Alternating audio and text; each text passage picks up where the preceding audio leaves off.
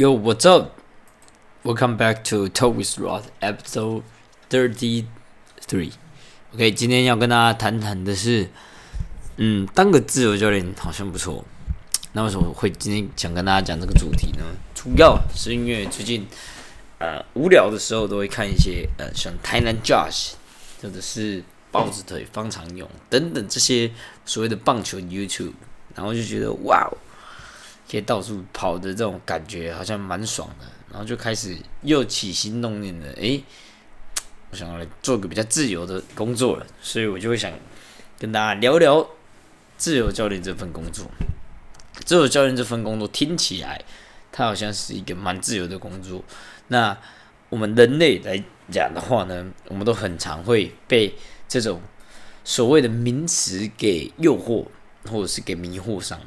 例如说，创业者听起来好像就是，诶，自己可以主导一切的感觉；或者是企业家，好像每个人都需要听令你的感觉；或是老师，好像每个人都尊重你的感觉；教练这个工作，好像很多人会嗯佩服你的感觉；或者是我们所谓的医生等等这些，诶，有某种职业上面来讲的话。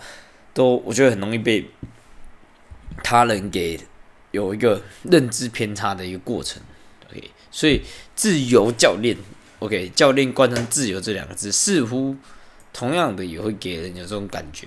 那我就想要跟大家来聊聊一下我之前当自由教练的一些经验，OK，那呃，we need to go back to the next year，呃，我去年底。应该说离开沃郡之后，开始短暂的当了一阵子的自由教练。那其实你说自由教练，我觉得他也不算是那么的正式啊。毕竟我只是呃教教我的朋友。那我有几个三五三个三个好朋友来找我上课，嗯，三个好朋友来找我上课。OK，所以三个好朋友来找我上课的话呢，我就是诶教教课啊，然后诶，然后。下课没事回家耍废看电视，嗯，做一些我们所谓的行销广告，但是其实没有很认真在做，所以严格来讲，我也不算是真的做自由教练，但是我有确实有付出时间来做这件事情，只是没有做的很认真而已。那想跟大家来分享一下我之前所观察到的自由教练的一些经验。第一个，学生招募通常会需要从朋友开始做起。因为很多朋友他可能本来受限于嗯健身房需要绑约，然后看到你有在做，然后你是不用绑约的，而且也没有什么入门的门槛，然后他就说说，哎，自己刚好要健身，然后来找你。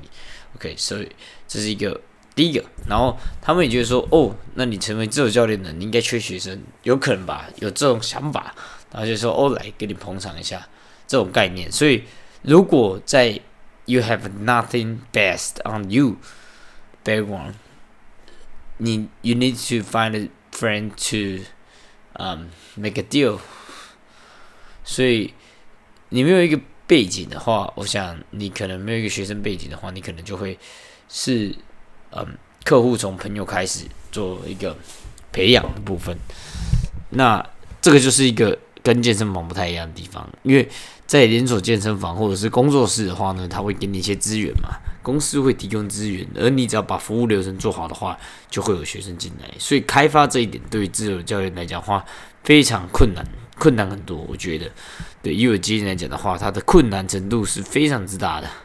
OK，因为你我还没计算开发完的销售转换率哦。虽然说当自由教练的转换率可能或许高一点点，但是开发到的那个资源难度是非常之高的。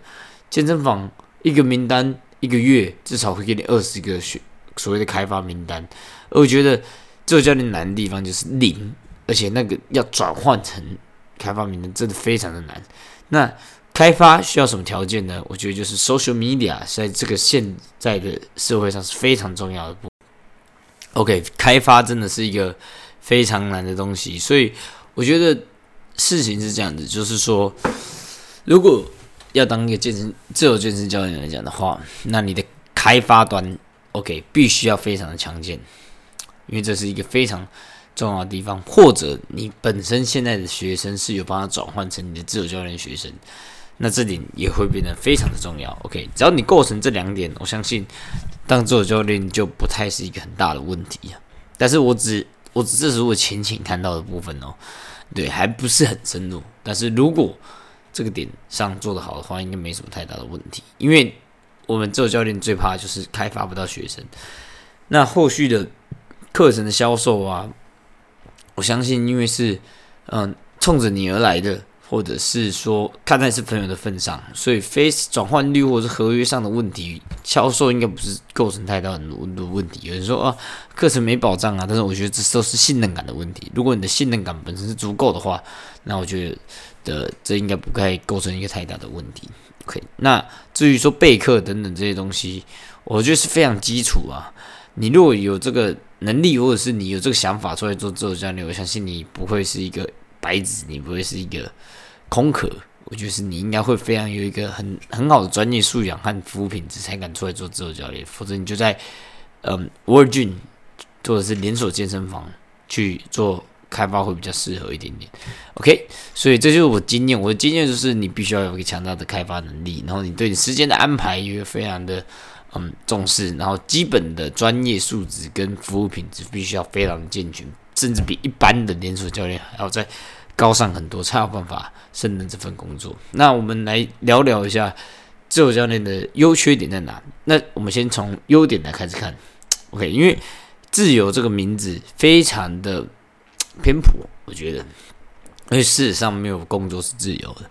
嗯，只要你要开始在这个资本主义的市场上面赚钱的话，你某种程度来讲的话，都是被所谓的金钱所控制住。对，这是无可避免的，毕竟是。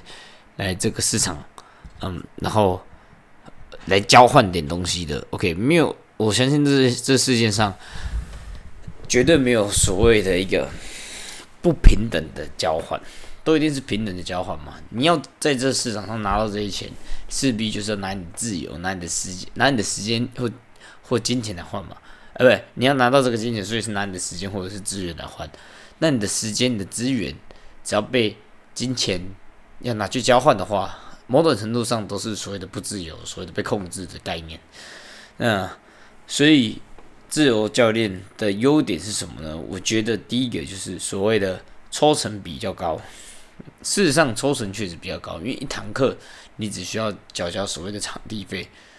呃，那场地费现在我们假设以呃你的单场价格是一千六来讲的话，因为健身工厂的价格也差不多是一千三到一千六嘛。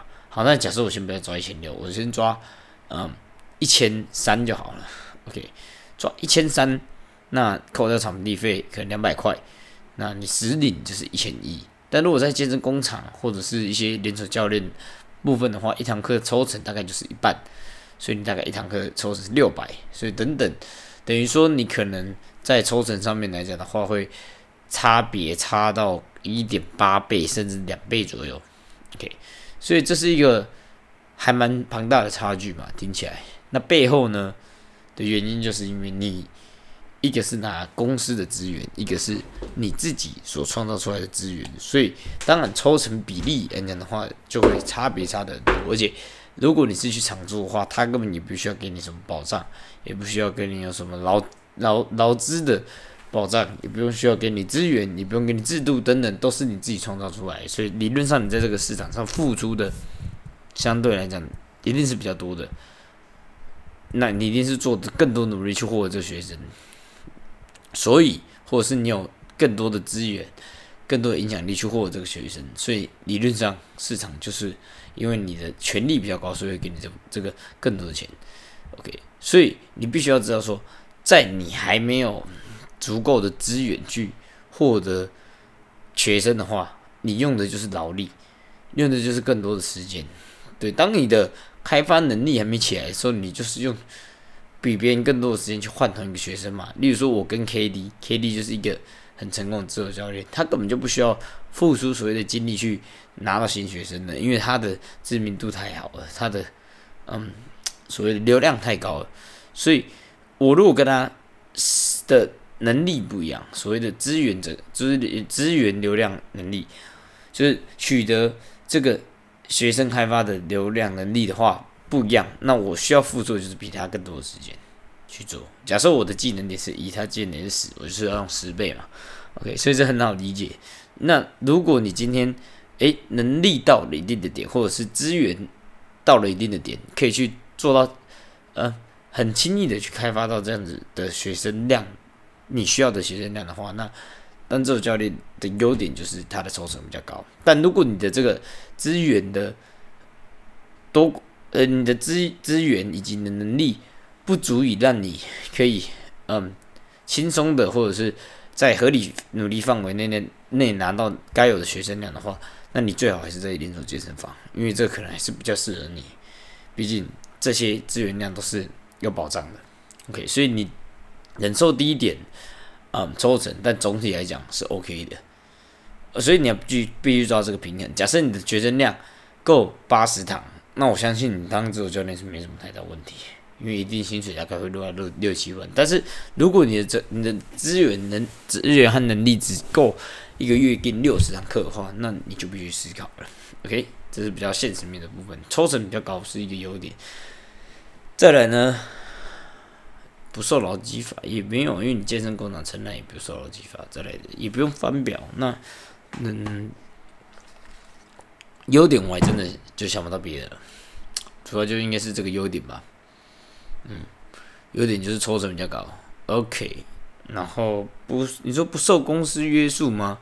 这或许是一个优点，但是其实事实上，如果你在健身工厂成转任成男，或者在某间健身厂转任成男，你基本上也不太受公司约束吧。公司也不想多花心思约束你，你只要把这绩效达到就好。那我们再来讲讲缺点的部分。那缺点其实刚刚已经也讲蛮多，就所谓的开发嘛，开发。难度非常的高，所以如果你没有一个好的开发基底，过去肯定会爆掉。再来的话，就是自由这件事情，不要被骗了，不要被自由骗了。因为就像我刚刚讲的，如果你的资源不够多，能力也不够好，行销能力、开发能力不够好，开发的资源流量也不够多，那你肯定变得会更不自由。因为你花的时间更多了，能力不足，时间就花越多。而你本来想自由，就你能力还没到，你就直接跳入进去的话，那就是死路一条。你反而这个自由教练没做成，变成一个超级不自由教练。OK，那这这就是一个很大的问题了。所以，嗯，它的缺点就是第一个，开发难度非常高，你必须要更多资源，更好的行销能力。那再再来第二个就是很容易被自由这两个字骗了。OK，这就是它的，我觉得的缺点啊。对，它的缺点应该就在这边。然后还有一些小缺点就不细数了，例如说，诶，学生可能会嗯跑掉啊，嗯退费啊，然后很烦呐，没有符合那个劳劳资双方的不对，消费者之间的合约签署，可能会产生一些后续的问题啊。本来正常合约问题，我们都是照法律团队啊，但是没有在这边没有法律团队，所以变得很难界定，可能会吃点亏，或者是呃被延上，或者是产生客诉，这等等的缺点，这可能是我还没有发现到的，但是我能想到的就是这些。OK，那再来最后我想要问自己的就是说，诶，那我未来有想要当自由教练吗？这个这个就要变成是，嗯，回到说。我对未来的想象，OK，那我目前因为这几天一开始说到，我说看了很多台南 Jazz 的影片，还有报纸的房产的影片，那我又不禁在开始在想说，诶，如果未来可以靠这个，就是靠这些东西，嗯，可以赚钱，你可以拍拍影片，感觉很自由，而且好像很向往，很娱乐。若假设。是以这个角度来看的话，那我觉得我未来可能会想要做自由教练嘛，因为如果到一定的坎，我的资源呃够庞大，然后我的所谓的行销能力够强的话，那我觉得这个部分，嗯，它可以让我在更少的工时去做到呃符合我自己预期的薪水，那这样子我就有更多的时间。嗯，可以去投入在我现在有的一个习惯上面，例如说 podcast，像现在在录的东西，或者是 vlog，记录每天的生活这个东西，那不一定要赚钱，我觉得这不一定是要赚钱的东西，但是这些我就可以花更多时间在上面，还有阅读、健身这些这些东西，外表上面，这个都这个都是我非常看重的一个部分，所以，嗯，当然未来如果是资源以及能力方面，新疆能力方面有起色的话，当然就希望可以转任成这个这个自由教练的部分。那符合我对未来的想象啊，我对未来想象目前就是有点想要，嗯，把 blog 这个东西做好，然后把 podcast 这个东西做好，然后嗯，花更多时间在这上面，然后达到一个诶很认真工作的职人，但是工时不长，这是我对未来的一个愿景的部分。因为工作对我来讲，自从年纪到了二十二岁之后，更加认识自己，就发现我不是想要赚大钱的，我只是想要，嗯，用比较短的工时，然后创造合理可以喂饱自己的收入，然后同时满足自己的一些兴趣的部分。那我就觉得，哎，这样就非常满足了。OK，那每个人都有每个人不同的想法，至少我的想法是这样子。而我对未来的想象就是，，AK，呃，像。我们 Josh 兄弟，豹子腿兄弟，嗯，这样子在做这些工作的同时，他是可以结合自己想做的事情。当然，他们实际上喜不喜欢这件事情，I have no idea, but I truly believe they they are, they are, they are learn, they are enjoying their, you know, their daily work. They like uh, um, make some video about basketball. I think, yeah. 所以。我尽可能的希望我自己喜欢的事情可以可以放在这些东西上面，但他们是拿要拿来工作赚钱，而我不是，我只拿来做开心的。那如果可以赚钱，它只是 bonus 而已。OK，这是我对未来想象，目前是这样子啊。OK，那再来就是聊最后一点，工作到底是为了钱还是为了理想？这点是加开的。那为什么会想问自己的这这个问题呢？是因为，诶，很多人当自由教练都是为了理想。